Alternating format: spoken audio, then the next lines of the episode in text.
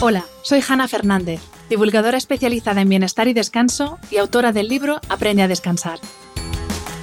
Quiero darte la bienvenida a un nuevo episodio de mi programa de podcast A Guide to Live Well, una guía práctica de bienestar en la que descubrirás de la mano de los mayores expertos cómo cuidar tu salud y tu entorno para vivir más y vivir mejor. Todo lo que somos, sentimos y pensamos parte de nuestro cerebro. El cerebro es el origen de nuestro ser, es el responsable de guardar nuestra esencia, nuestros deseos y nuestra personalidad. Es nuestra herramienta para gestionar los retos del día a día, para alcanzar nuestros objetivos y para vivir una vida con propósito. Ahora que está a punto de terminar el año 2023 y estamos a punto de dar la bienvenida a 2024, no se me ocurre mejor invitada que Marta Romo, empresaria, conferenciante y coach con más de 20 años de experiencia en el mundo corporativo. Licenciada en Pedagogía, máster en Dirección de Recursos Humanos y en Neuropsicoeducación, se ha especializado en neurociencia aplicada al liderazgo y la creatividad. Es profesora en distintas universidades y autora de varios libros, entre ellos Entrena tu cerebro, uno de mis libros de cabecera.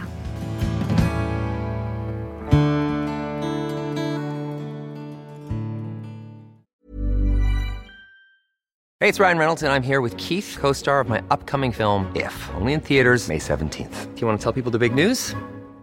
All right, I'll do it. Sign up now and you'll get unlimited for $15 a month in six months of Paramount Plus Essential Plan on us. Mintmobile.com slash switch. Upfront payment of $45 equivalent to $15 per month. Unlimited over 40 gigabytes per month. Face lower speeds. Videos at 480p. Active Mint customers by 531.24 get six months of Paramount Plus Essential Plan. Auto renews after six months. Offer ends May 31st, 2024. Separate Paramount Plus registration required. Terms and conditions apply if rated PG.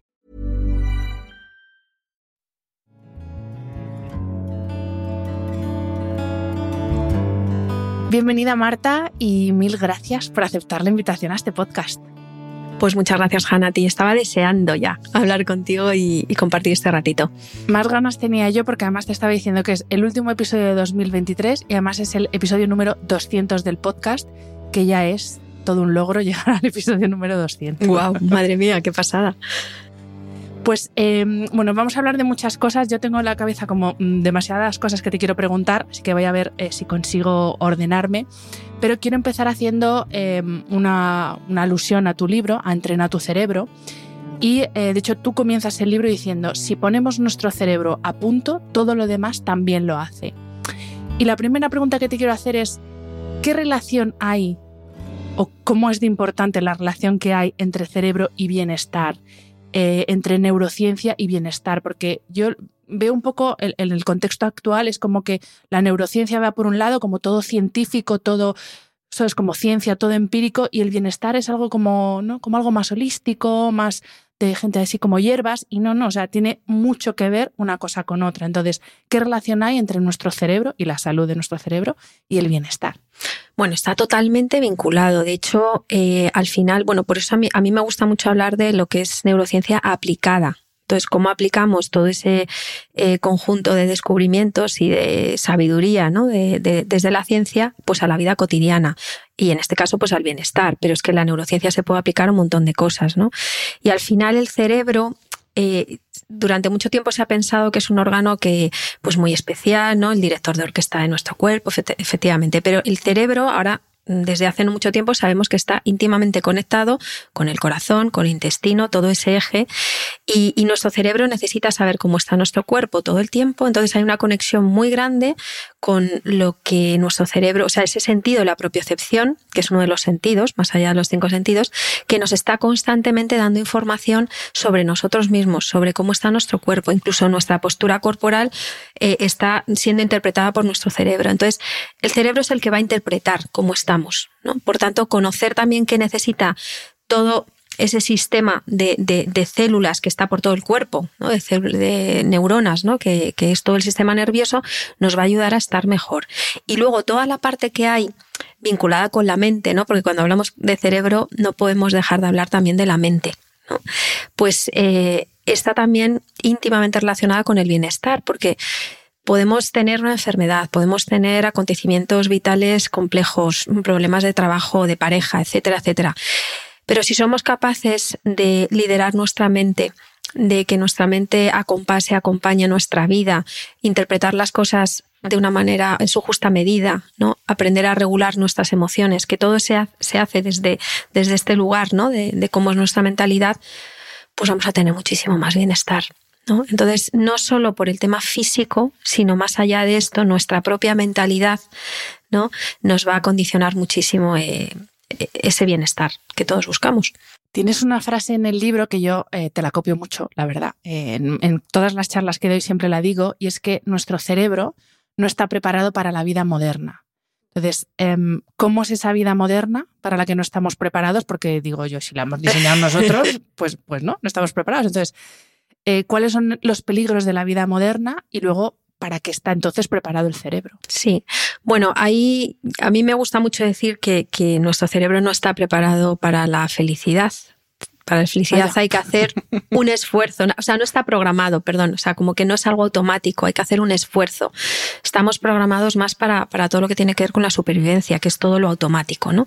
Entonces, claro, en nuestra propia supervivencia como especie, es cierto que, que, bueno, pues que hemos estado expuestos durante, bueno, pues toda nuestra historia a un montón de acontecimientos muy fuertes como humanos, ¿no? Pero el problema que tenemos ahora, o sea, la vida moderna, tiene una complejidad que, que a día de hoy mmm, algunos hablan del mundo buca, otros hablan de Bani, ahora se habla más de Bani, ¿no? Que, pues mira, Bani son la, buca sí, buca, no, tampoco. bueno, buca se empezó a utilizar en, eh, bueno, pues la, la pandemia, incluso un poquito antes, ¿no? Que se hablaba que era un entorno volátil, incierto, bueno, un, un, mundo, una manera de definir el mundo mm, de una determinada manera. Pero ahora ya se habla de Bani, que Bani es todavía más fuerte, porque te viene a decir que la nueva normalidad es B, la B es de brittle, de, de frágil, quebradizo. O sea, estamos viviendo en un mundo muy quebradizo, muy frágil.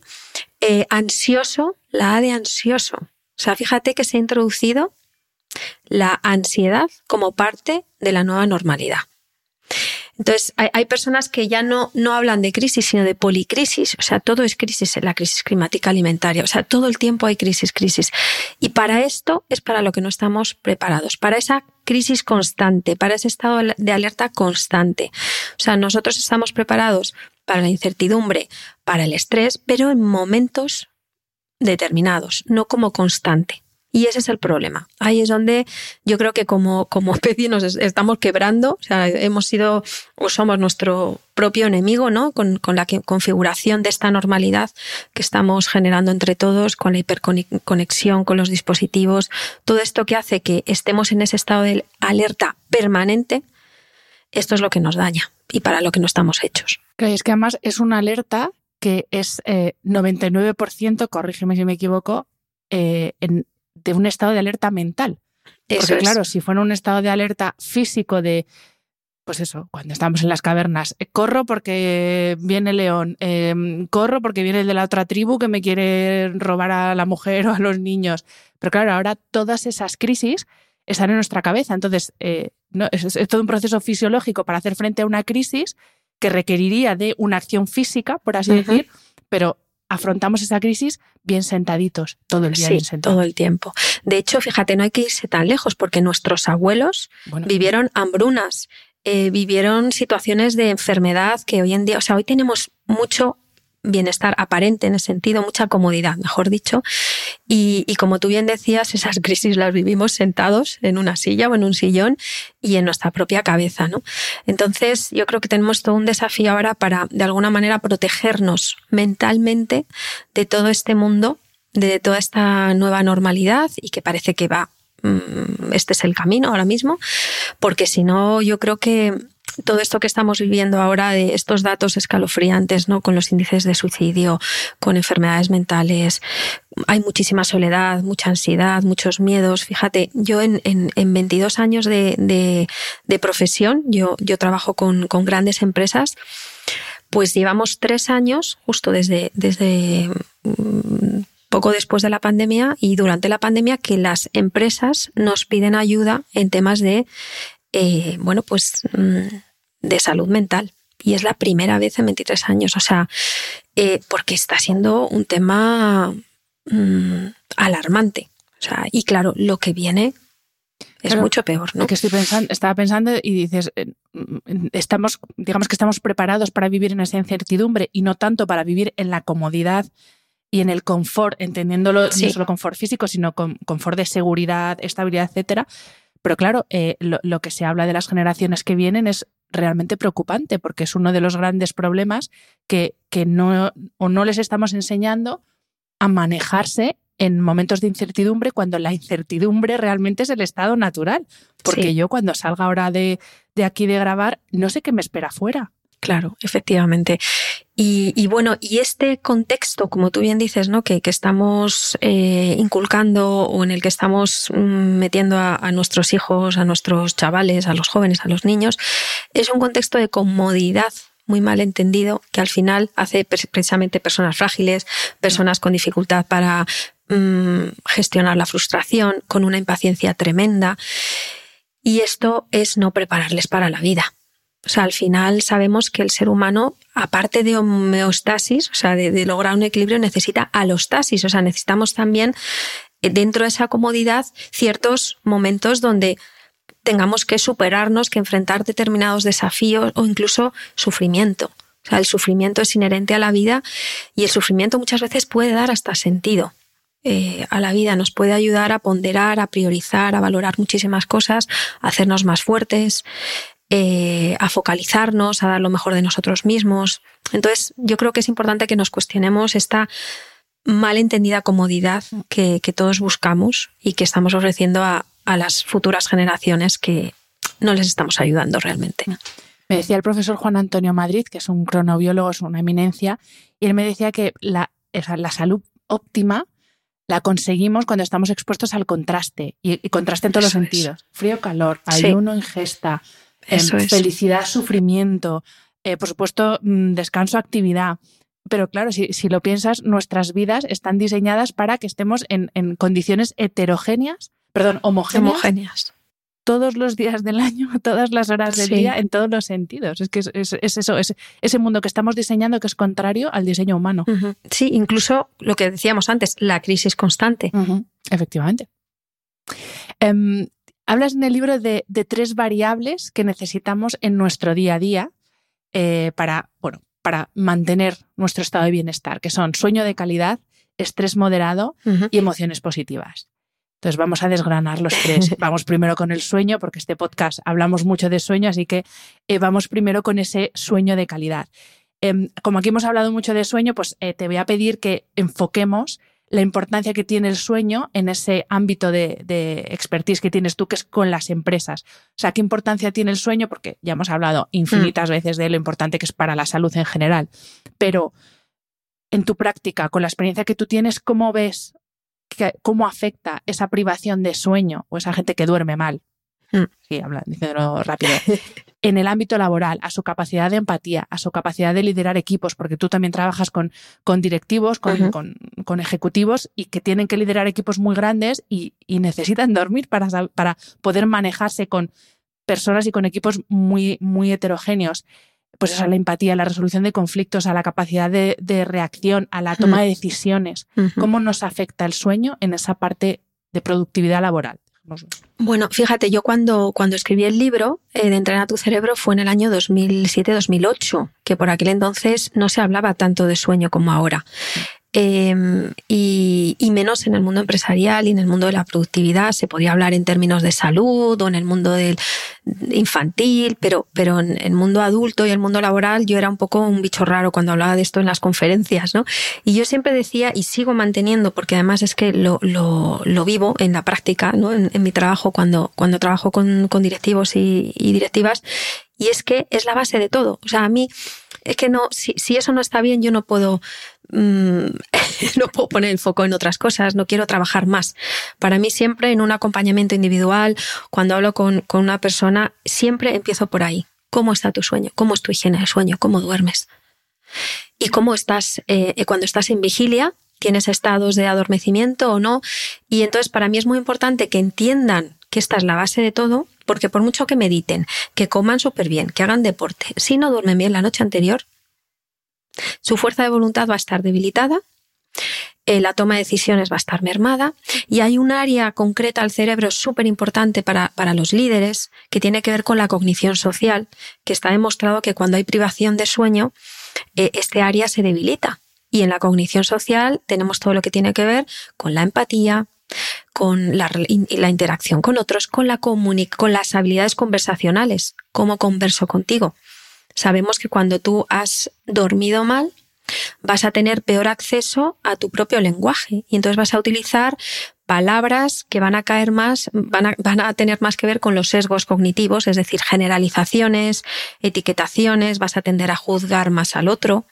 Y todo esto porque por la noche tu cerebro no ha podido ponerse a punto para dar tu mejor versión al día siguiente, ¿no? Entonces yo siempre digo eh, que, lo, explico en el libro, que el, que día comienza la noche anterior, que es cuando el reloj se pone a, cero. Las 12 de la noche son las cero, cero, ¿no? Y ahí es cuando empieza el día siguiente. Entonces, si tú quieres tener un buen día en términos de productividad, de liderazgo, eh, en todos los sentidos, tienes que cuidar la entrada a la cama cómo, es esa noche anterior, ¿no? Y ya te digo que para mí es la base. Y, y, en el trabajo diario puedo ver muchísimas veces cómo eh, hay directivos que, porque además es una cosa curiosa, ¿no? Muchas veces no duermes bien y al día siguiente no rindes bien, no te relacionas bien, no lideras bien, etcétera, etcétera. Estás a medio gas. Aparte, físicamente no te sientes bien eh, puedes empezar a interpretar incluso acontecimientos vitales relacionales de una manera más negativa. O sea, la privación del sueño también contribuye a que tengamos una interpretación negativa y sesgada de la realidad. Por tanto, esto va a generar una preocupación en ti que va a hacer que duermas peor también esa noche, que tengas más rumiación, etc. Entonces, el tema del, sueño, ese ciclo es un ciclo virtuosísimo o viciosísimo. Y para mí ya te digo que es la base, o sea que es que hay que entrar primero por ahí para, para, para hablar luego de rendimiento, de productividad, de liderazgo. Si no, no podemos elevar la calidad directiva. Tenemos que empezar por, por esa base, ¿no?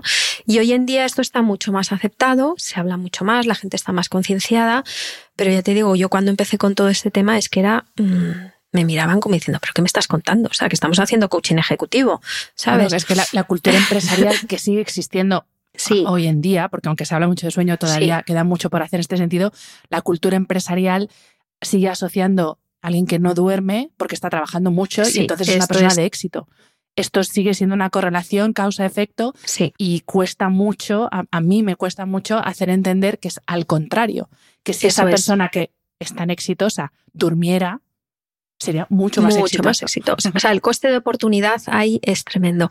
Pero es que hay muchas Mm, falsas ideas o, vinculaciones que hacemos, como acabas de decir tú, ¿no? O muchas veces pensamos que por estar haciendo más cosas somos más productivos, mejores, vamos a tener una imagen mejor de cara a los demás. Yo esto lo he vivido. Yo he vivido momentos, muchos momentos en mi vida en donde me preguntaban qué tal y mi respuesta siempre era ah, súper bien, haciendo un montón de cosas y este proyecto y el otro y he montado otra empresa y no sé qué.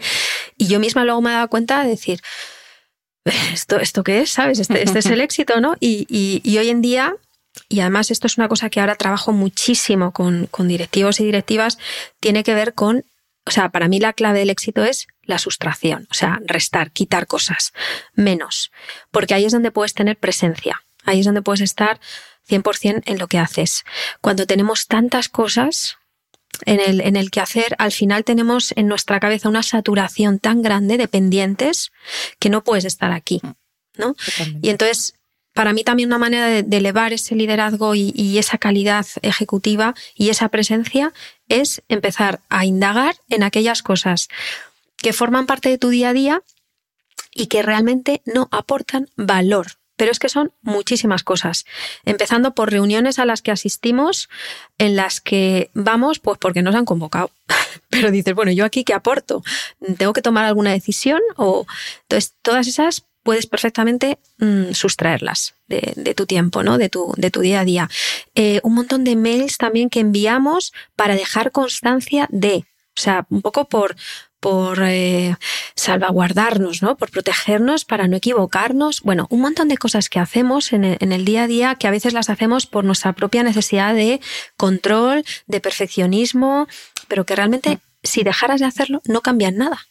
Y cuando tú analizas esto de verdad, o sea, con una agenda adelante, hay muchas cosas así.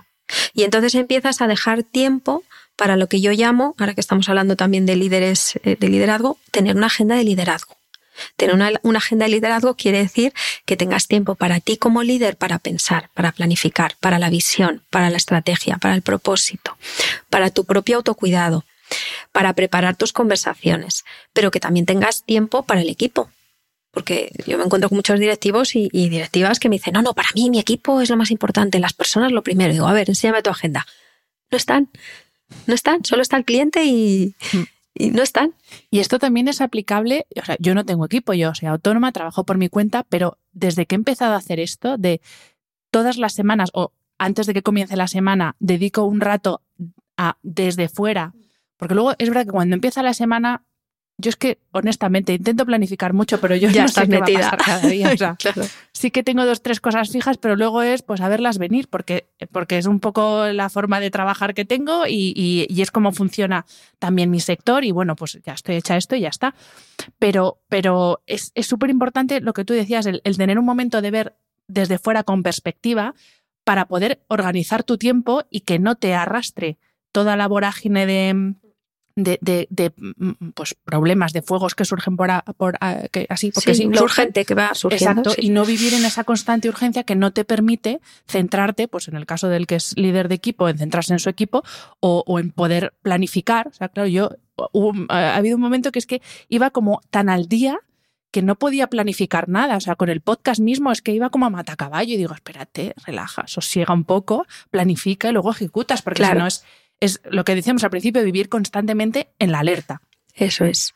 Pero fíjate, también es posible, porque hay veces que nos podemos llegar a obsesionar con la planificación, también es posible hablar, yo lo llamo liderazgo de emergencia o, gestión por emergencia, o sea, tú también puedes enfrentarte a ese día a día con un montón de imprevistos, desde la paz, la tranquilidad y la, y la presencia, ¿no? Sabiendo discernir muy bien que muchas veces esos imprevistos son emergencias de otros, y que realmente no son una emergencia, simplemente están poniendo su ansiedad por algo en ti. Y cuando paras un momento y conversas con, a mí me pasa a veces eso con clientes, que me piden una propuesta, tengo una reunión el lunes y me dicen, no, pues, si puede estar para el miércoles, y yo pienso, digo, madre mía, estamos a tope tal, y entonces digo, a ver, ¿Para qué quieres que esté para el miércoles? No, bueno, porque es que, eh, claro, así puedo tenerlo ya y me quedo tranquilo y tal. Digo, pero vas a tomar una decisión el miércoles o se lo vas a presentar a alguien. No, hasta el viernes, pero bueno, yo ya me quedo tranquilo. Digo, vale, bien. Entonces me está poniendo su propia ansiedad como urgencia, ¿no? Entonces ahí tengo que poner un límite, ¿no? Entonces, yo creo que también puedes vivir un poco en ese día a día sin obsesionarte con la planificación, pero estando muy presente para que no te cuelen goles y también para tú pues discernir, ¿no? Decir, bueno, pues ahora estoy aquí, estoy al 100% y ya vendrá lo siguiente y en lo siguiente estaré al 100% y ir en cada cosa al 100%, ¿no? Pero es verdad que cuando puedes planificar todo y todo va así rodado es un lujo. Pero el día a día nos demuestra que no siempre puede ser así. O por lo menos el, el ser consciente de que eso va a pasar, que el día a día es como es, y hay que ser consciente de que no vas a poder llegar a todo, que yo eso es una cosa de las que más me, está liberando. Ahora justamente tengo todo el tema de trabajo, clases de universidad, yo estoy haciendo mi máster eh, predoctoral, estoy desbordada. Pero ha llegado un momento que he dicho, mira, pues si no puedo entregar mañana la actividad de filosofía del no sé qué, pues ya la entrego el domingo, no pasa nada. Y es el ser consciente de que a todo no vamos a poder llegar, porque creo que eso es una de las cosas que más nos frustran. El pretender llegar a todo cuando es que es imposible. Hmm. Sí, para mí es como aprender a convivir con nuestra propia pues, eh, humanidad y nuestros límites y aceptarnos vulnerables y mostrarnos vulnerables. Hmm. Y al final, cuando tú eres capaz de reconocer delante de otra persona tu propia vulnerabilidad, el otro comprende y no pasa nada. No suele pasar nada. O sea, no es tan grave sobre todo hablando de el mundo del trabajo y todo esto, no, las cosas no son tan graves realmente, ¿no? Mm. Y, y, cuando explicamos las cosas, cuando tenemos tiempo para Fíjate, yo, yo, he cambiado un poco el, chip porque mm, he vivido muchas veces eh, poniendo el foco en la, la, búsqueda de la aceptación del otro, ¿no? Que, que el otro me acepte, ¿no? Y, y, y, en nombre de eso, pues al final haces un montón de cosas para que el otro te acepte. Entonces, he cambiado el chip y ahora busco la conexión con el otro, no la aceptación. Entonces yo puedo conectar contigo aunque tú no me aceptes. Y, esto pues es liberador, ¿no? Entonces, tener tiempo para conectar Y para que yo te pueda explicar a ti, oye, pues no te puedo entregar esto, no llego a tiempo o esto no, no va a ser así, es que relaja muchísimo, baja un poco todas las, esas expectativas que nos ponemos y, yo creo que se vive mucho mejor así. Y al final las relaciones son más auténticas. Em, eh, hablas de, hacer las cosas, eh, y bueno, de vivir en general con presencia. Y creo que en esto de la presencia tiene mucho que ver nuestra capacidad de atención. De hecho, ahora em, ya se está empezando a hablar no tanto de la gestión del tiempo, que parece que era el gran problema que teníamos, cuando realmente nuestro problema es la gestión de la atención y la gestión de la energía. Eso es. Em, y encima, esa forma de estar todo, todo, el rato divagando, cambiando de una cosa a otra, con todos los estímulos que tenemos, lo que hace es robarnos energía y capacidad de atención y producir cero. ¿Tú cómo gestionas tanto tu capacidad de atención, porque todos la tenemos limitada, y esto es una realidad, no, no. Entonces, o sea, limitada en el sentido de que no puedes estar las ocho horas que te sirven a trabajar con el mismo nivel de atención. A eso, me refiero con limitada. Entonces, ¿tú cómo gestionas y cómo enseñas a gestionar tanto la atención como la energía? Porque son, las dos son importantes. Sin energía no hay atención. Están íntimamente relacionadas. Bueno, te, hacía así un ruido extraño porque a mí eh, hay un poco de neurotontería detrás del mundo de la atención. Es que es uno de mis grandes no las técnicas estas de el 20, minuto 23 con 4 ya se te va la atención. no entro en estas cosas. Digo más Mejor, el, que es, digamos, como, como sube y baja la capacidad. eso es, no es constante. Sí, sí, sí, sí. Porque somos capaces de vernos series y series, capítulos de Netflix o hacer un montón de cosas muchas veces durante un montón de tiempo mm. con, con una capacidad atencional brutal. ¿no? O sea, y ahí hay una clave importante que es el, gusto por lo que estás haciendo, el despertar en ti esa, esa, ese interés, esa motivación o el sentido. Muchas veces encontrar el sentido de lo que haces, aunque no te termine de gustar, te ayuda a despertar la, la, la, atención. Pero efectivamente, como tú bien decías, no es un, tema de gestión del tiempo, porque el tiempo es el que es y ya está. Pero, pero la atención y la energía no son las que son. Esto sí que se puede modular. A mí me gusta mucho hablar de sintonizar, sintonizar la atención con, tu propia energía. ¿no? Y aquí hay un, concepto muy interesante que mm, muchas veces no, bueno, normalmente no se entiende muy bien, que es el mundo de las distracciones, el mundo de las distracciones es un mundo maravilloso y hablo de las distracciones internas, ¿vale? No que venga fulanito y tal o que te llamen, sino de tus propias distracciones, ese momento en el que estás eh, trabajando o escribiendo algo o lo que sea y de repente pues coges el móvil, entras en Instagram o te pones a pensar en las musarañas o lo que sea, ¿no? Bueno, ese momento de distracción es muy interesante porque lo que solemos hacer es Mm, penalizar la distracción, verlo como algo negativo, de, ay, ya me estoy distrayendo, no sé qué tal. No, cuando realmente es una llamada de atención de tu propio cuerpo de que hay una necesidad no satisfecha. Y ahí está la conexión o la capacidad que tenemos de sintonizar nuestra atención con nuestra energía a través de las distracciones. Entonces, cada vez que aparece una distracción en mí, lo, ideal, o yo como, como, trabajo ¿no? con este tema, es enseñar a la persona a indagar qué está pasando, o sea, qué necesidad hay detrás de esta distracción que no estoy satisfaciendo y que, y que mi cuerpo necesita para estar atento mm. y, en equilibrio, ¿no? Y fíjate, yo tengo ya, ahí tengo un mini estudio hecho con el, o sea, las distracciones normalmente nos hablan de necesidades vinculadas con el cansancio, o sea, muchas veces es, necesitas descansar. ¿Y qué pasa? Descansa un rato y luego vuelves. Parece que, que no, que tienes que seguir. No, no, descansa un rato, es que lo necesitas. Eh, o a veces es un tema fisiológico de que necesitas ir al baño o que tienes hambre. Tu cerebro necesita un poquito de, de, nutrientes, ¿no? O sed. O a veces es una falta de oxígeno y simplemente que abras la ventana, respires o que bosteces unas cuantas veces en condiciones. O a veces es un poco de aburrimiento. Te estás aburriendo. Pues cambia de tarea, cambia la metodología. A veces simplemente es que eh, llevas mucho tiempo sentado y, el culete se adormece y ahí el nervio vago le envía una información a tu cerebro de que hay sueño. Otras veces eh, hay sueño porque hay un exceso de información que estás eh, procesando en tu cerebro y tu cerebro necesita dormirlo. Hay una sustancia que es la adenosina en la saliva que se segrega que nos ayuda a bostezar cuando hay un exceso o una saturación mental, por ejemplo, ¿no? Y otras veces es simplemente que te sientes solo, un sentimiento de soledad y coges el móvil o llamas a alguien. Entonces, indagar en eso te permite, por un lado, darte cuenta de qué necesitas y satisfacerlo y después puedes continuar con la tarea.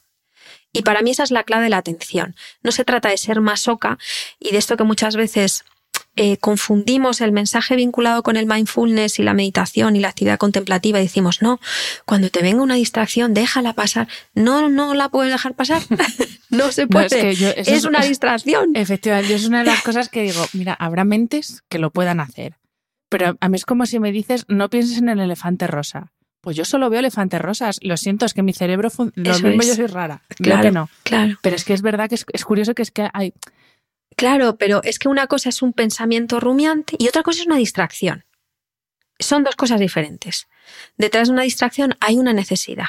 Detrás de, una rumiación hay una desconexión ¿Vale? Cuando tú estás eh, eh, pensando con un pensamiento que normalmente es negativo sobre ti mismo, etcétera, etcétera, se activa la red neuronal por defecto y, te desconectas y bueno, es, es, otra historia. Y ahí es donde puedes tomar conciencia, dejarlo pasar, etcétera, respirarlo, lo que quieras, ¿vale? Pero cuando hablamos de que estás eh, enfrentándote a una tarea que buscas tener toda tu atención y aparece una distracción, la gestión es diferente. Pero no nos han enseñado a entenderlo de esta manera nos han enseñado a ir un poco en modo masoca de no te puedes distraer, eh, no, no, las distracciones son malísimas. Pues no. Yo a veces en reuniones he pedido parar. He dicho, yo podemos hacer un descanso porque me estaba durmiendo. y no pasa nada. Me estás aburriendo. sí, es que a lo mejor necesito moverme un poco o, o levantarme ir al baño. No pasa nada. O sea, es como también humanizar eh, eh, eh, nuestra propia productividad, que no somos máquinas, y ser capaces de reconocerlo delante de otros. Y muchas veces la gente te lo agradece y dice, ¡joder, qué bien! Tal, porque es verdad que normalmente además cuando hablamos de, de, grupos, las distracciones son colectivas. cuando está uno cansado, esto se contagia, cuando uno empieza a bostezar, el otro se... Entonces, bueno, pues es muy interesante empezarse a atrever, atreverse a, a empezar a hacer este tipo de, de disrupciones, ¿no? De lo cotidiano. Vamos con la segunda variable de esas tres que, recogía de tu libro, que es la del estrés moderado. Antes hemos hablado un poco de, estrés, pero quería centrarnos sobre todo en una cosa que se llama carga mental, porque claro, estrés moderado, ¿cómo gestiono yo o cómo consigo yo tener un estrés moderado cuando especialmente las mujeres tenemos una carga mental, los hombres también, pero bueno, hmm, las mujeres también porque al final eh, todavía culturalmente nos seguimos responsabilizando de muchas más cosas esas tareas invisibles que están en nuestra cabeza. Que el cerro de la plancha no va a pasar nada si se plancha mañana en vez de hoy, pero esa carga mental de todavía hay que planchar, pues eso sumado 200.000 cositas todos los días. Entonces, ¿cómo conseguir tener un estrés moderado y, cómo gestionar esa carga mental, que para mí es lo más difícil. O sea, yo con lo físico puedo con todo, con, con esa carga mental a mí hay veces que me Here's a cool fact a crocodile can't stick out its tongue. Another cool fact you can get short term health insurance for a month or just under a year in some states. United Healthcare short term insurance plans are designed for people who are between jobs, coming off their parents' plan, or turning a side hustle into a full time gig. Underwritten by Golden Rule Insurance Company, they offer flexible, budget friendly coverage with access to a nationwide network of doctors and hospitals. Get more cool facts about United Healthcare short term plans at uh1.com. Sí, sí, es la carga mental es una pesada carga, o sea, es una mochila que tenemos y efectivamente en el caso de las mujeres, yo aquí sí que te puedo decir un poco por, por, por mi trabajo, trabajo con muchas mujeres directivas, con muchos hombres también, y hay una diferencia. Y es que el locus de control suele ser, no quiero tampoco hacer una generalización extrema, ¿vale? No digo que el 100% de las veces sea así en los individuos, pero te diría que el 90 y muchos por ciento eh, del locus de, control en el caso de las mujeres es muy interno, es decir, eh, siempre pensamos que todo es responsabilidad nuestra. Y, yo cuando trabajo en general con los hombres, primero piensan quién puede hacer esto, o sea, están un poco más como hacia afuera, ¿no? Con, con eso. Pero en el caso de la mujer hay un como una vuelta a sí mismo, ¿no? De todo el tiempo pensando que puedo hacer yo esto que tiene que ver conmigo, soy responsable de todo. Entonces, hay una sobrecarga mental. O sea, además de la carga que puedes tener, que es real, hay una sobrecarga que es ficticia, que te la estás poniendo tú. Entonces, para mí el, trabajo pasa primero por identificar esas cosas que son ficticias. Eso sobrecarga, o sea, ese, ese exceso de más que le ponemos a lo que ya tenemos. Entonces, lo más importante cuando hay una sobrecarga mental es quitarse de la cabeza, o sea, sacar todo lo que está en la cabeza de manera como intangible, como modo idea, y ponerlo en un papel.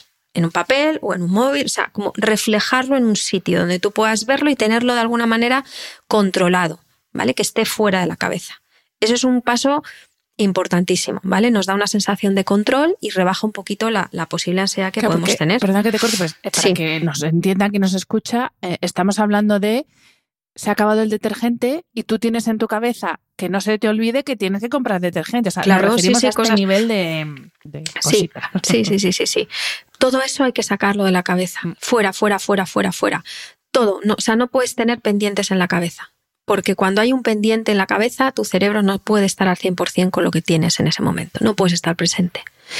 ¿Vale? Y esto dispara el sistema de amenaza, dispara el cortisol, la adrenalina y ya nos hace ir con una sobrecarga física también, no solo mental, sino física. Entonces, es un sobreesfuerzo que no tiene ningún sentido. ¿Vale? Entonces, hay que sacar todo eso de la cabeza para, para, para primero tenerlo controlado ahí, ¿vale? Eh, permitirte que se te olvide. O sea, aquí entra un poco ese, ese, mecanismo maravilloso del cerebro de ser capaz de, aunque tengas cosas después o cosas que hayan pasado, poder estar presente. ¿Vale? Entonces, si tú tienes esa sensación de control, te va a resultar mucho más sencillo. ¿Vale? Luego, un ejercicio muy sencillo también pasa por, de todas esas cosas, preguntarte, ¿qué, qué tengo que hacer yo? Porque hay muchas cosas que pensamos que tenemos que hacer nosotros que se pueden automatizar o que se pueden delegar, o que se pueden dejar de hacer. Hay veces que pues no pasa nada. incluso, fíjate, incluso el dejar de hacer, tanto en el mundo eh, familiar ¿eh? o intrafamiliar como en el mundo profesional, en las empresas, el dejar de hacer es una herramienta maravillosa para permitir a los demás que también puedan hacer contigo. Porque muchas veces como nos ocupamos nosotros de todo, el otro no, le damos espacio ni oportunidad. Entonces, empezar a soltar y a dejar de hacer cosas hace que se produzcan actos mm, inesperados y maravillosos en tu equipo o en tu familia, con tu pareja o con tus hijos, porque les das espacio para hacer. Entonces, preguntarte siempre, ¿tengo que hacerlo yo? ¿Lo puedo automatizar? Eh, ¿Lo puedo delegar? Es decir, le puedo pedir a alguien que lo haga o puedo simplemente ignorarlo, dejar a ver qué pasa. Luego preguntarte también si lo tienes que hacer ahora. El, el cuándo. O sea, vale, y esto vamos a dimensionarlo. Tengo que hacer 27 cosas, ¿vale? O 200, las que sean. Entonces, ¿cuándo las tengo que hacer? ¿Las tengo que hacer todas ahora? ¿Las tengo que hacer todas hoy? ¿Esto es para mañana? ¿Esto es para...? Entonces, ese concepto de dimensionamiento eh, cronológico nos da también una sensación de control muy importante, ¿vale? Y, que, y, que, y esa sensación de control nos relaja. ¿sí? Y cuando no seas capaz de hacer eso, muchas veces compartirlo con alguien y tener una mirada externa, decir, oye, mira, estoy agobiada, ese momento de desahogo, de contarle a todo alguien todo lo que tienes, que muchas veces dicen, mira, no necesito que me resuelvas la vida, solo necesito desahogarme, también nos ayuda a bajar la sobrecarga. Bueno, es como ponerlo en el papel, ¿no? Si lo cuentas a alguien, pues eso es, sacarlo fuera. Pero lo maravilloso de contárselo a alguien es que tú solito, tú solita, lo puedes ir resolviendo, porque cuando contamos a alguien algo, cuando estamos comunicándonos en presencia de otra persona, sucede algo maravilloso en nuestro cerebro que es que entra en su mejor manera de aprender. Entonces conectamos puntos, entramos en modo creativo, de repente te das cuenta de que, ah, no, pero esto fíjate si es que me dijo el otro día fulanito, ah, no, pues esto fuera. Y te lo estás diciendo tú, tú sola. Entonces, el modo estar en presencia con otra persona soltándole tu rollo te va a ayudar a resolver muchas veces dificultades, conflictos o, un follón que tengas que planificar tú solita. Porque es la mejor manera, el mejor estado que tiene el cerebro para aprender, cuando tú se lo cuentas a otro, cuando le enseñas al otro lo que hay dentro de ti. Em, vamos con la tercera variable, que es eh, la de tener emociones agradables o positivas. Y em, para hablar de este punto, primero te quiero preguntar por la trascendencia, porque eh, al principio nos decías que em, nuestro cerebro está diseñado para la supervivencia, pero en el libro también dices que aparte del el objetivo de, de sobrevivir, otro de los objetivos del cerebro es la trascendencia. Y te quiero preguntar qué es la trascendencia, porque aquí también hay mucha confusión entre el tema religioso, temas de fe, temas de propósito. Entonces, ¿qué es la trascendencia y por qué es tan importante para el cerebro? Bueno, es verdad que hay una parte en nuestro cerebro que, que, cuando tú realizas tareas que mm, eh, se pueden estar vinculadas con lo espiritual o tareas vinculadas con, con la actividad contemplativa, por ejemplo, se activan, que de otra manera esas, esas zonas cerebrales que están en la corteza prefrontal, o sea, son zonas muy, muy humanas, muy de persona, eh, de otra manera no se estimulan. Y son zonas que además están son aledañas, son vecinas de, todo lo que tiene que ver con la percepción de bienestar o de felicidad que tienes sobre ti mismo, zonas que están también eh, al lado de la empatía, es decir, que, que muchas veces por, por, contagio y por estimulación de una zona de nuestro cerebro estamos también haciendo crecer lo que hay al lado. ¿no? Entonces, para mí la trascendencia tiene que ver, por un lado, con la búsqueda de sentido, que esto ya sea un tema espiritual o no, todos necesitamos encontrar el sentido de nuestra propia vida, de nuestro propio trabajo, de lo que hacemos, de nuestras relaciones, o sea, el sentir, qué sentido tiene.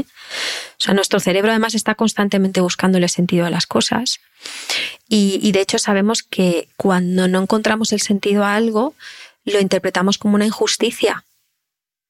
Por ejemplo, el ordeno y mando, cuando a ti de repente te dicen tienes que hacer esto porque sí, y tú no lo entiendes ni encuentras el sentido a eso que te están diciendo, lo vives como una orden, como una imposición, como una injusticia, esto internamente saca lo peor de ti, aunque sea desde la obediencia, ¿vale? Pero internamente la experiencia es nefasta, ¿no?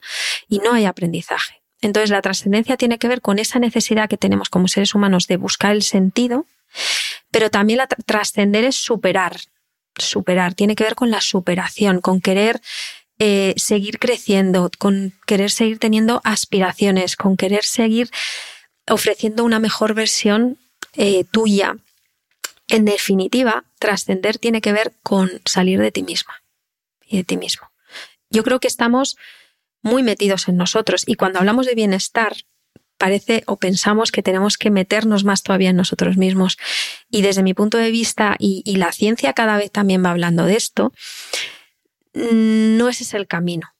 O sea, necesitamos del otro. Para saber cómo yo estoy, necesito de ti. Eh, y, tenemos una necesidad muy grande de pertenencia que de hecho, pues ahora mismo en estos años de pandemia que hemos vivido, donde el aislamiento social ha sido tremendo y, ha hecho muchísimo daño, pues hemos podido comprobar cómo necesitamos el, sentir que pertenecemos, que, que, las relaciones a nuestro alrededor están bien, que podemos descansar en el otro.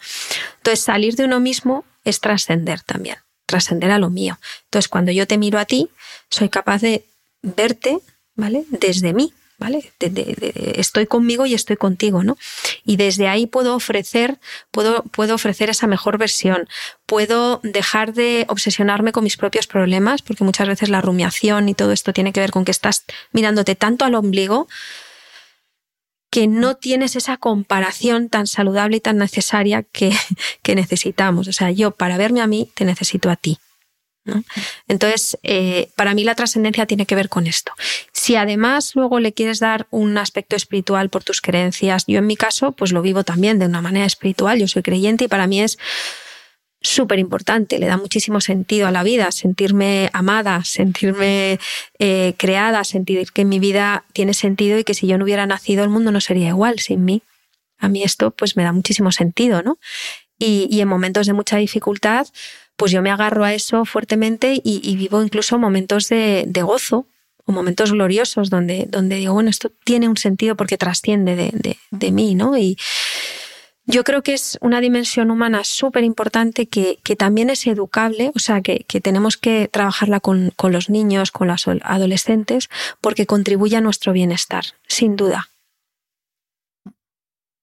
Y hablando de emociones, em, no te voy a preguntar por las desagradables, porque esto es como, bueno, nadie así voluntariamente quiere experimentarlas. Eh, son parte de la vida y ya está, pero, pero eh, hay un problema con las emociones agradables. Y a mí te lo pregunto porque a mí me pasa. Y es que te dejas arrastrar tanto por la euforia que te vengas tan arriba que te acabes reventando a ti mismo, porque claro, es como, wow, qué feliz soy haciendo esto, cómo me gusta todo, qué alegría, qué realización, todo es maravilloso y claro, te estrellas. Entonces, y además es que te lo pregunto porque, eh, claro, yo no, te conozco en eh, tanto como para saber si eres un bálsamo, que es lo que a mí me transmites, me transmites calma. Y yo, claro, te miro a ti, pienso en mí, digo, yo soy como pum, pum, pum, pum, para arriba, para abajo, como una pelota que va fum, fum, fum, de un lado a otro. te veo como la pelotita que botas. Entonces, ¿cómo hace uno para, claro, que no te arrastre la euforia? Porque está muy mal entrar, o sea, perdón, no es, que esté mal. O sea, eh, eh, todos entendemos que es entrar en barrena con una emoción desagradable, pero eh, es muy difícil mm, como que sosegarse a uno mismo cuando te arrastra la euforia. Sí.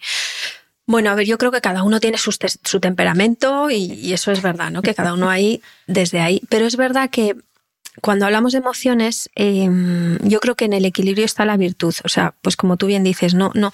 Muchas veces, bueno, lo voy a explicar de una manera un poco así de andar por casa, pero a veces nos enganchamos o, somos de alguna manera adictos a determinadas emociones. Y no olvidemos que detrás de una emoción hay una serie de sustancias químicas que efectivamente nos enganchan, ¿no?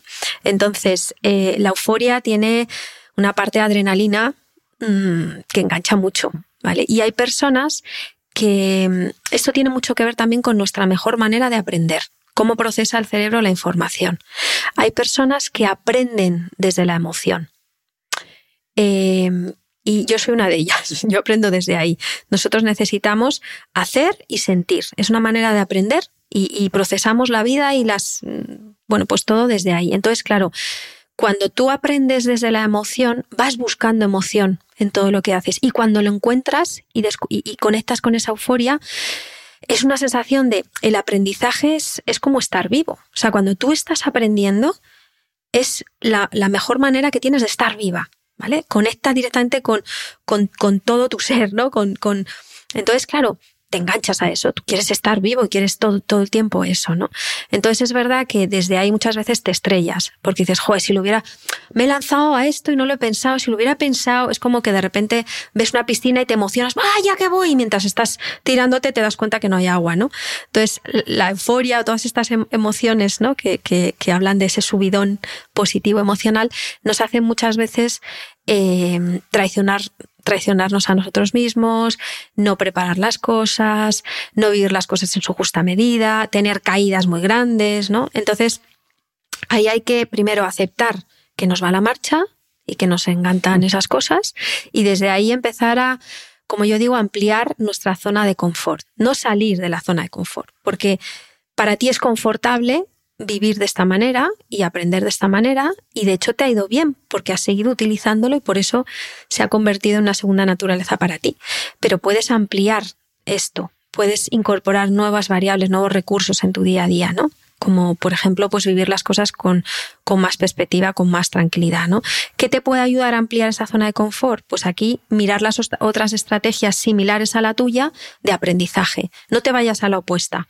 ¿Vale? La, opuesta, la manera de aprender de una persona eufórica es la típica persona que observa, reflexiona, vive las cosas de una manera súper sosegada, cuando lo tiene ya clarísimo y todo controlado, actúa. Pues no, te vayas ahí porque es que te vas a estrellar y es que no, y te vas a aburrir, te vas a frustrar.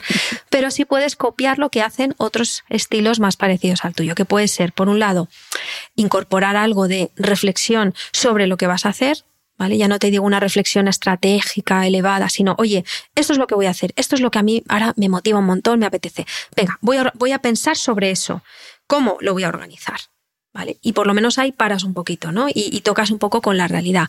O la observación y la escucha, que es otro proceso que te puede ayudar a, complementar este vaivén emocional, ¿no? Decir, bueno, oye, voy a, voy a hablarlo con otro, con otra persona, a ver cómo lo ve, voy a contrastar esta euforia que tengo, ¿no? Cómo estoy viviendo esta situación, o voy a ver cómo lo han hecho otros, buscar testimonios. Bueno, pues son estrategias que te pueden ayudar a, aplacar un poco esa emoción. De todas maneras, las emociones están para ser vividas. Quiere decir que, que, a mí cuando me dicen emociones agradables, desagradables, si es que todas las emociones eh, eh, tienen, tenemos que vivirlas y no es que sean desagradables o agradables, es que nos dan una información diferente sobre lo que estamos viviendo, si nos gusta o no nos gusta, ¿no? Y desde ahí, pues podemos tomar decisiones y construir. Sí, es que esta forma de ser eufórica me ha encantado. es tu manera de aprender. Pero es, verdad que agota, agota, mucho porque yo, me agoto a mí misma, Em, vamos a ir terminando la entrevista, Marta, pero antes te quiero preguntar, eh, bueno, la última pregunta va a ser como la más personal, pero antes te quiero preguntar por la, la disciplina. Hay un autor que a mí me encanta, que es Ryan Holiday, que dice que la disciplina nos hace libres. Y yo, hasta que no escuché esto, no entendí, por eso hablo ahora tanto de planificar y, me reorganicé un poco mi, forma de vida eh, para planificar y tener más rutinas, más disciplinas, porque, y volviendo al tema este de la, de la carga mental, el hecho de que algo ya esté planificado y que todos los días tenga que ser así, es que libera muchísimo de la cabeza. Entonces, em, tú cómo trabajas la disciplina, sobre todo yo en este caso sí que soy una persona bastante disciplinada, para lo que me gusta, hay cosas que no.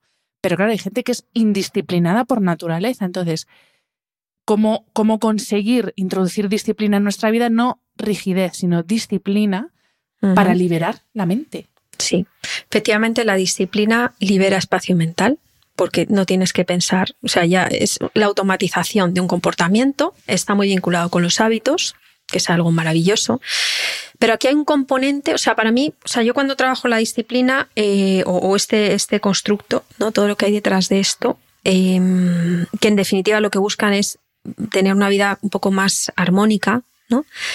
Eh, y liberar ese espacio mental para bajar la, sobrecarga mental, me gusta mucho vincularlo a la fuerza de voluntad. De hecho, yo, yo hablo mucho de la fuerza de voluntad y la fuerza de voluntad es una decisión. O sea, la fuerza de voluntad, la voluntad es decidir que quieres hacer algo. Es la decisión. Y ese paso hay que darlo, porque muchas veces, eh, sí, venga, voy a. Pero, pero no lo has decidido. Lo haces porque toca, porque no te queda más remedio, porque alguien te lo ha dicho, porque está bien visto, pero no hay una decisión no hay una convicción de decir, no, no, es que lo elijo.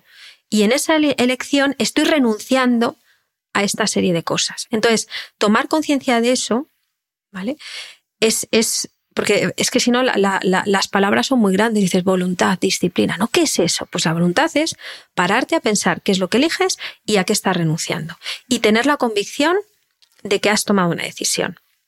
Y cuando eso está claro y tienes muy claro a qué renuncias, ¿vale? porque si no tienes claro a qué renuncias, aparecerá y caerás, ¿vale? Le dirás que sí.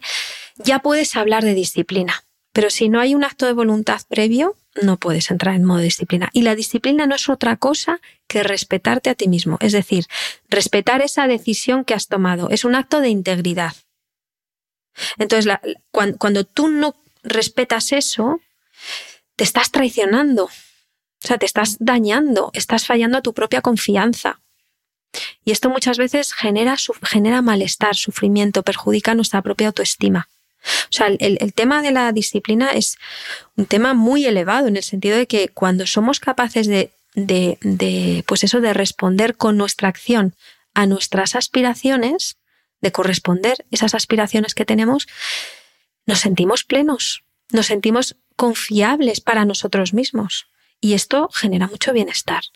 ¿Vale? Entonces, y luego la disciplina no solo tiene que ver con planificar, tiene que ver con ser capaz de que eh, a lo largo del día, eh, o sea, que tú acabes el día sintiéndote satisfecho. O sea, para mí la disciplina no es tener todo pa, pa, pa, sino que acaba el día y dices, todo lo que yo aspiraba a ser hoy y a hacer hoy es suficiente. Es lo que, es lo que, es lo que he hecho. O sea, y acabo el día o la semana o como quieras eh, planteártelo con esa satisfacción, ¿vale? Es decir, es un acto de coherencia, que luego además se ve eh, acompañado de herramientas, de sistemáticas, de automatizaciones, de ciertas rutinas que te ayudan a cumplir tu palabra contigo mismo. Pero, pero para mí la disciplina es un acto de integridad con, contigo mismo, ¿no? Y genera muchísimo bienestar. Totalmente. Has hablado de decisión. Yo también en, el libro, justo de las siete Ds de las que yo hablo, la primera es la de la decisión. En, mi caso es eh, tomar la decisión de, que el sueño sea una prioridad, pero me viene muy bien esto de la decisión para hablar de prioridades. Y em, esta es la, parte así como más personal de, esta entrevista, pero también quiero que, que, sea como una herramienta para quien nos está escuchando para afrontar eh, el año que, que, está a punto de comenzar, 2024 que es em, precisamente eso, el establecer prioridades, porque creo que uno de los grandes, o una de las, principales causas de este cerebro que tenemos loco perdido, eh, porque lo tenemos en constante estado de alerta, es que no sabemos priorizar o no queremos, porque como queremos todo, pues yo lo quiero todo, porque encima nos han vendido que podemos con todo.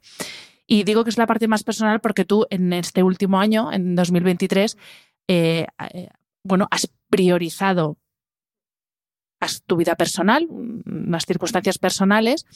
No es que hayas dejado tu vida profesional, pero has dejado de lado pues, cosas como las redes sociales, que también profesionalmente hay personas para las que esto es importante, yo me incluyo, pero sí que has sido capaz y has tenido también la valentía de priorizar esa parte que en, bueno, en este momento para ti era la prioridad. Entonces, ¿cómo afronta uno los miedos que te entran cuando decides priorizar algo, sabiendo que ese priorizar implica renunciar, también se habla de la renuncia. Entonces, ¿cómo gestiona uno ese miedo a, pues en el caso tuyo las redes sociales, a decir, bueno, pues lo mismo, mi trabajo se resiente, mi ámbito laboral se resiente porque estoy priorizando mi ámbito personal y estoy dejando de lado esto. Entonces, ¿cómo gestiona uno eh, esos miedos a la hora de priorizar eh, las cosas que queremos priorizar? sí.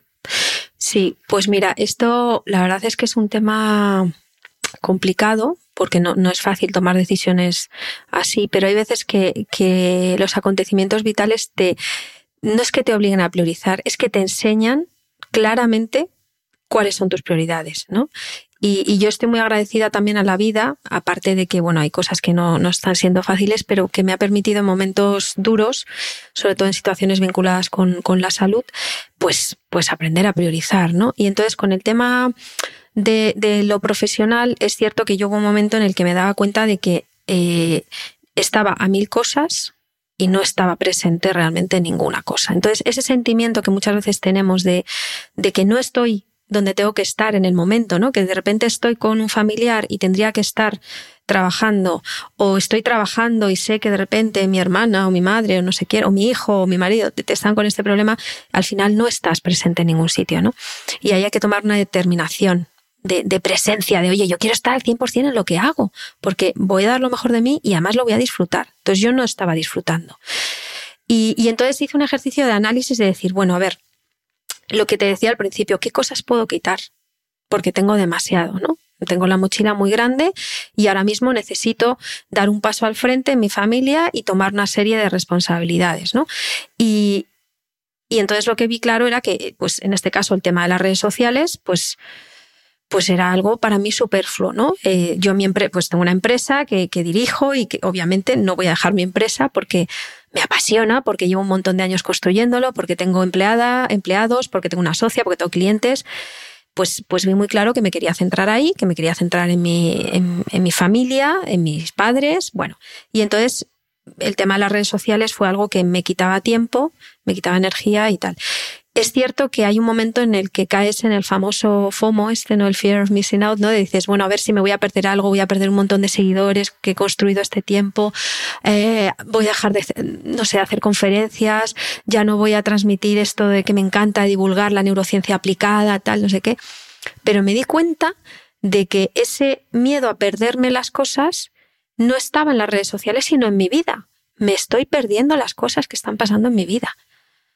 Y me entró miedo, decir, es que no, no me quiero perder estos últimos días o meses de mi madre, que se está despidiendo, no me quiero perder eh, eh, estos años de mi hijo, porque está pasando muy rápido, no me quiero perder eh, cultivar la relación con mi marido y disfrutarlo, no me quiero, o sea, entonces empecé a darme cuenta que ese fear of missing out es que, es que, es que nos perdemos cosas de nuestra vida realmente. Y me asustó, o sea, me dio miedo, ¿no?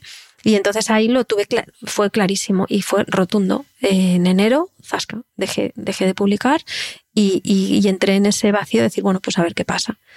Y lo que pasa es que al final, pues la gente eh, quiere saber qué, qué, pasa, qué te pasa, te transmite muchísimo cariño, a mí me ha llegado muchísimo cariño y, y, ves que no pasa nada. Pierdes algunos seguidores, pero bueno. Pero ya está. Ya está. No es, no es nada grave, ¿no? Y, y luego, pues yo sí que me siento muy muy realizada con lo que estoy viviendo ahora, aparte que es una situación muy compleja, pero dentro de lo difícil lo estoy disfrutando, me he metido de lleno en, en ello, ¿no? Pues em, ahí dejamos esta invitación para los que nos estéis escuchando y las que nos estéis escuchando para 2024, em, que prioricéis. Ahí ya cada uno libremente elige qué es lo que quiere priorizar, también depende del momento vital de cada uno, pero yo creo que sí que es importante para, volviendo a lo que hablamos al principio de, de nuestra salud mental, de nuestro, la salud de nuestro cerebro, que no le atiborremos de cosas que hacer, que, vale, mi prioridad ahora es esto, mis estudios, pues voy con esto. Mi trabajo, pues voy con el trabajo. Mi familia, voy con esto, pero no, yo creo que para cerrar, Marta, esto puede ser un buen consejo, ¿no? Para 2024. Pues sí, que seamos capaces de, cultivar esa virtud, ¿no? De la ecuanimidad y de tener cierto equilibrio con, las cosas y, y de aprender a priorizar lo que realmente nos llena, ¿no? Pues eh, gracias infinitas. Es eh, para mí de verdad es de las entrevistas que más me apetecía porque te sigo hace muchísimo, eh, te admiro muchísimo. O sea, para mí eres como una de mis ideales de a quién me quiero parecer, pues Marta Romo. Uy, Hanna, madre mía. Te digo como lo siento, te lo estoy diciendo así a la cara para que Muchas gracias. esto no es por cumplir, que es verdad. Así que muchísimas gracias por querer cerrar 2023 con este podcast. Gracias. Gracias a ti, Hanna. Un abrazo a todos. Espero que hayas disfrutado del episodio. Este programa de podcast es independiente y en abierto gracias al apoyo económico de marcas que apuestan por mi trabajo y confían en mí para ayudarles a comunicar su mensaje. Los expertos que aceptan mi invitación a intervenir en este programa no tienen ningún tipo de vinculación con dichas marcas a menos que se especifique lo contrario. Y todo el contenido de mi podcast, página web y redes sociales que haya sido patrocinado irá acreditado como tal. Gracias por ayudarme a que este proyecto siga siendo viable e independiente visitando la web de mis anunciantes, dejando reseñas, comentarios y valoraciones en las distintas plataformas de reproducción y compartiendo mi contenido en tus redes sociales. Mil gracias por estar al otro lado. Nos escuchamos en el próximo episodio.